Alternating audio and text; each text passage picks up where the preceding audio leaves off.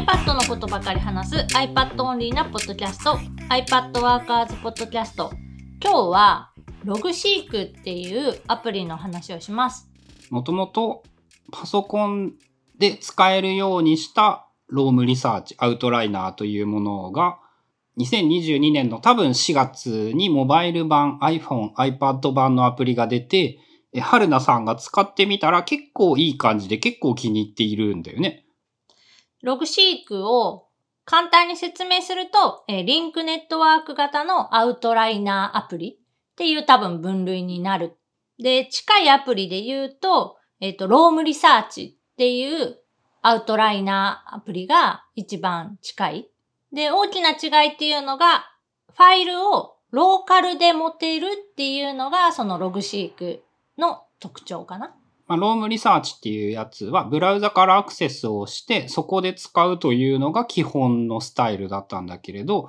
Logseq はローカルにフォルダを作って、そこをその Logseq アプリで開いてみることができる。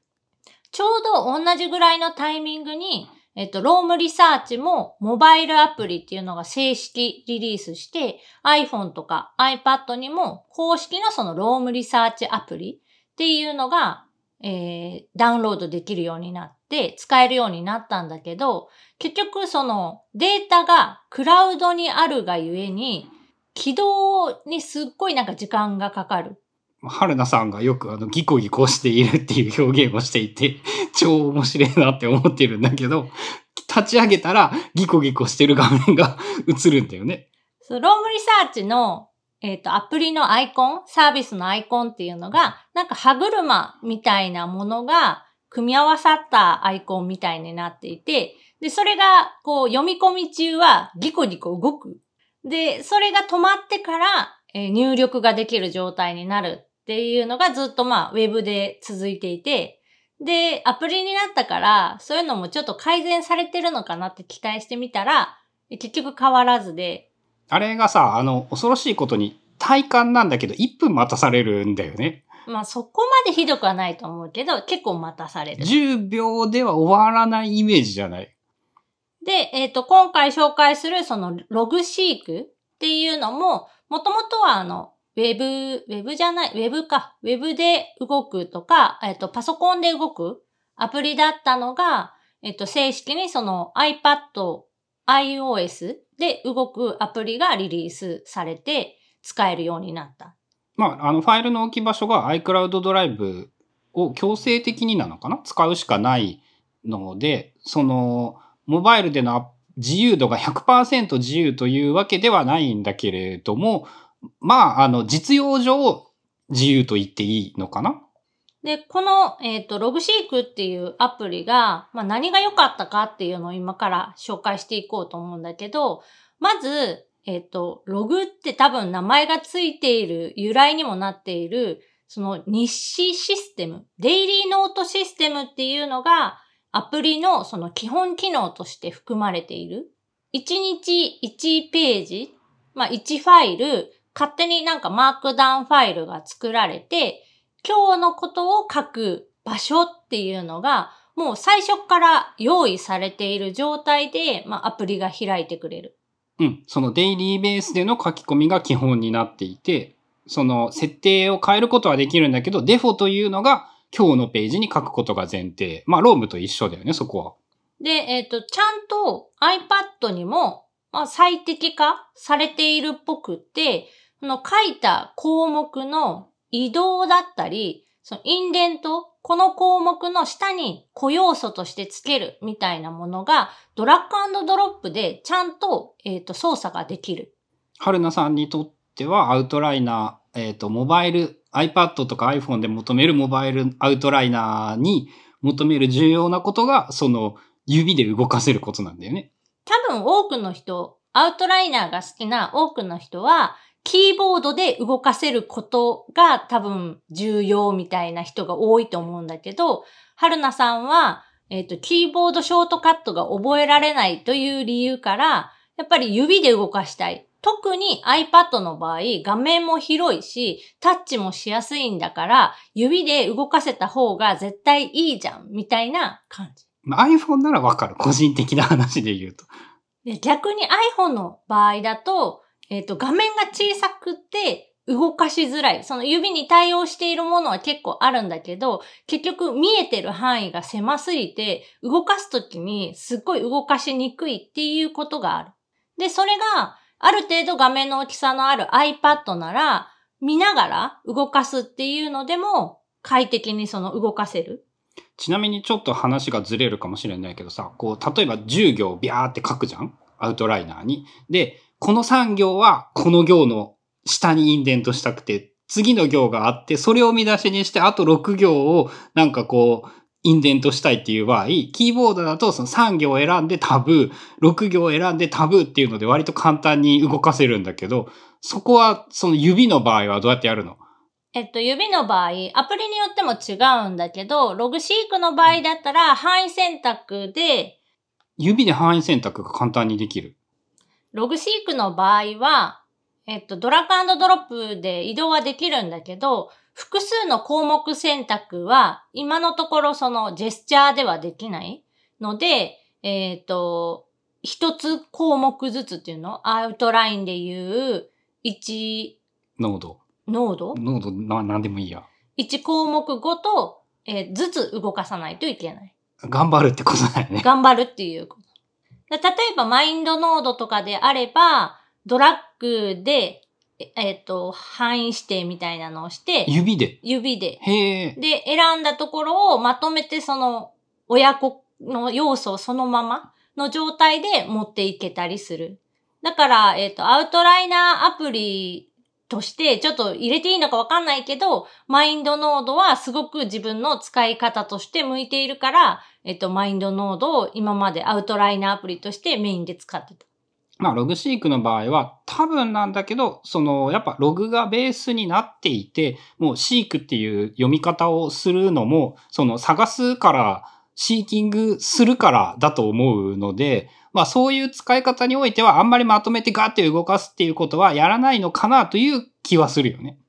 だから、えっ、と、まあ、マインドノードと違うところっていうのが、まあ、マインドノードはその、アウトライナーがメインだから、その日のなんか、デイリーノートみたいな、うんやらやらすげえ使いにくいと思う使い方とかを絶対しない。まあ、向いてないんだけど、ログシークの場合は、ちゃんとデイリーノートが毎日自動で作られるし、で、えっと、デバイス、マルチデバイスで、その iPhone、iPad、Mac、それぞれで編集しても、まあ、保存場所が iCloud ドライブっていうことで、すべての端末で同期が効く。あとは、えっ、と、iPad の話で言うと、スクリブルにもちゃんと対応しているので、手書きで文字を書いても、ちゃんとその項目が入力できるっていうのも、まあ、評価が高いポイント。使うんだ。まあ、たまに使うかな。Apple Pencil 手に持ってなんか作業しているときに、あ、えっと思いついてメモしようとかそういう感じ？そう、作業ログを残すのに、まあ手元に iPad があって、で、iPad mini の場合だったら特にキーボードがないから、ソフトウェアのそのフリックの入力でするよりも、ペンでそのまま書き込んだ方が早いってなるから、ペンで書く。俺ちなみにただの余談なんだけど、多分そういう場合はね、iPhone で入力すると思う。それは iPhone のフリック入力でってことそうそううそうそう。iPad を開いて、えっと、2画面でログシークを使うと思う。あ、ビューアーとして、そうそう。iPad の画面を見ながら iPhone で入力をするっていうやり方をするんじゃないかなっていう。あ、実際たまに、これまでに2、3回やった。確か。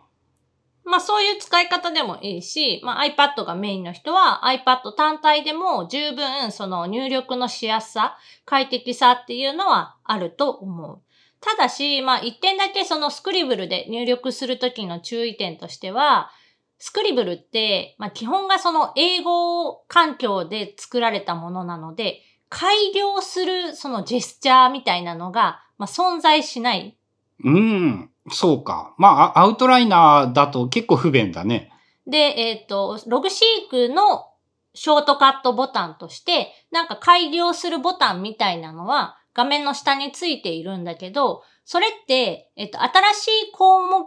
が追加される改良ボタンじゃなくて、項目内改良えっ、と、一個のアウトラインのその点の中で改良をするためのボタンだから、ちょっとその意味が違ってくる。なので、まあ、スクリブルで連続して項目を追加したいっていう場合に、ちょっと不便かなっていうのは思うけど、まあ、それ以外、ちょっとしたメモをパパッと残したいっていうだけであれば、えー、スクリブルも十分使えると思う。そうか、画面がない会議を逆になんだけど、俺知らんかったんやけど、できたんだね。そのボタンを使ったら。キーボードの場合だと、シフトエンターで、その項目内改行っていうのかな。1個の項目の中で改行を入れれる。で、えっ、と、その下に出てくる、なんか、ショートカットのボタンみたいなやつで、なんか、下の段にくるって回った矢印だよね。そう、くるっと回った矢印を押すと、項目内で改行がされる。両頭記号のつかない状態で改行がされるって感じかな。それは知らんかった。まあ、あの、用途としてどうどうするかっていう根本的なアウトラインの使い方みたいないろいろな違いはあるので、正しい、どういう使い方が正しいってわけじゃないけど、できるのは良いね。で、普段、その今まで、えっ、ー、と、デイリーノートシステムっていうのを、えー、使うにあたって、オブシディアン上でもデイリーノート機能っていうのはあるんだけど、さ、えっ、ー、と、オブシディアンは起動するのに時間がかかる。モバイル版の起動が春菜の環境ですげえ遅いんだよね。iPad とか iPhone で開くときにすごく時間がかかるから、開いてすぐに書ける状態になるまでに、やっぱ数秒かかるのがすごいストレスで、で、それを、まあ、改善じゃないけど、どうするかっていうので、今まではノートプラン3っていう別のアプリで、そのデイリーノートシステムを実装していたっていうか、作っていた。で、それが今はログシークに完全に移行したって感じ。基本的に iPhone でも iPad でも Mac でも全部で割と使う？割と使う。デイリーノートとして、その1日やったことのログみたいなものは全部今ログシークに残ってて、で、えっ、ー、と、やったことの、まあ、成果物っていうの？例えば iPad Workers の投稿のためのその執筆業務とか、なんかを書く、考えるファイルっていうのは、まだオブシディアンの中に入っていて、オブシディアン上で作業をしている。で、やっぱり使ってみて思ったのが、オブシディアンの中に、そのログ作業ログみたいなのは、特に必要がないなって思って、できたその成果物っていうか、考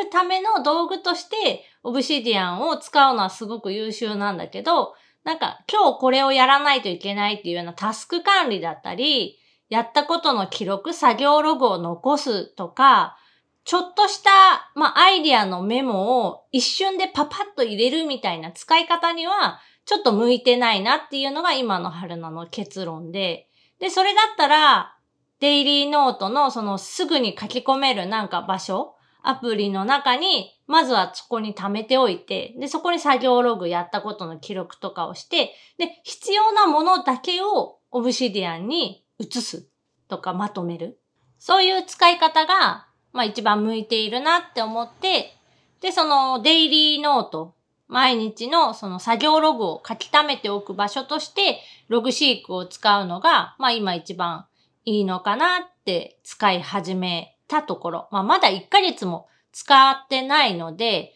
また変わるかもしれないけど、とりあえず今のところ、すごくログシークが、まあ iPad でも使いやすかったっていうのが結構大きなポイントではあるんだけど、 Logseq を使って、えー、作業ログを残している。割とね、同じような使い方をしていて、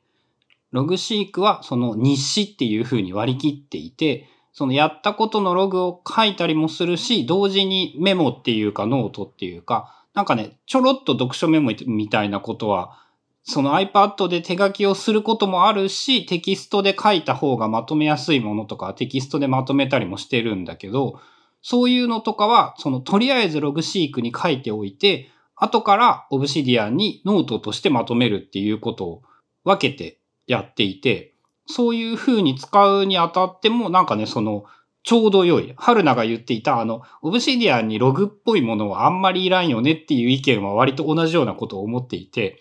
で、でも、その、ログが役に立たないわけではないので、手間なく、その、使いやすいログを残す場所としてログシークというのはなんか、すごい良いなって感じ。なんか新しいデジタル時代の日誌っていうイメージかな、自分の中で。で、このログシークは、ローカルでファイルを管理してくれるアプリなので、まあ、自分の手元にマークダウンファイルが残る。で、 Obsidian も同じく、ローカルでファイルを管理するアプリなので、この二つの相性はまあすごく良くって、どっちもその同じファイルを Obsidian からも開く、え Logseq からも開くということもできなくはない。まあ、 Logseq がね、ちなみになんだけど、えっと、表に見えてこない場所で結構ファイルを編集していて、ツリーを閉じるとね、コラプスとっていうね、なんかあの、テキストが書かれていたりだとか、あの、時間が測れるんだけど、時間を測ると、それもテキストファイルとしてすげえ書き出されるので、それを Obsidian で見ると違和感ありまくりにはなってしまうんだけれども、えっと、 Logseq から Obsidian のファイルを全部開けるようにするっていうのをやっていて、それはね、すごい便利。今、春菜はまだやってないとか、一回やったんだけど、なんかすごい、ログシーク上で邪魔になるものが多くって、えの、消し、消しちゃったっていうかやめたんだけど。参考までにさ、何が邪魔になったってイメージなの？リンクをつけようとして、なんかダブルカッコを入れたときに、その自分が出したいページとは違うものがなんかいっぱい出てきたみたいなイメージ。例えばで言うとあれかな、日付が入っていて、過去に書いたノートとかは出せる意味があんまりないとか、そういうイメージなのかな？とか、その、ログで必要なページと、それ以外のその、 Obsidian で考えるために作ったノートっていうのが、全部もうミックスされていて、 Logseq では見、見えて欲しくないっていうのかな。見えて欲しくないファイルとかが、えっ、ー、と、予測変換じゃないけど、ファイル候補として、ずらずらずらってこう、やっぱたくさん出てくるのが気になってやめちゃった。まあ、ちなみになんだけど、ログシークはね、えっと、ログシークが勝手に作るフォルダ以外も、基本的に、えっと、同じ階層に置いとくと全部読んでくれるんだけど、設定ファイルの中でイグナーフォルダーっていうのが設定できるようになっていて、そいつを設定してあげると、えっと、そのサーチ結果に出てこないっていうのと、えっと、ジャーナルフォルダーの中に、そのね、過去に書いた自分の日記とかそういうものを入れておくと、えっとね、ジャーナルフォルダーの中身もどうやら、えっと、検索対象にしないっぽい。ページタイトルとして。まあだからその辺の設定をうまくすればいいのかもしれないけど、今のところは、えー、ログシークとオブシディアンで、まあ、別々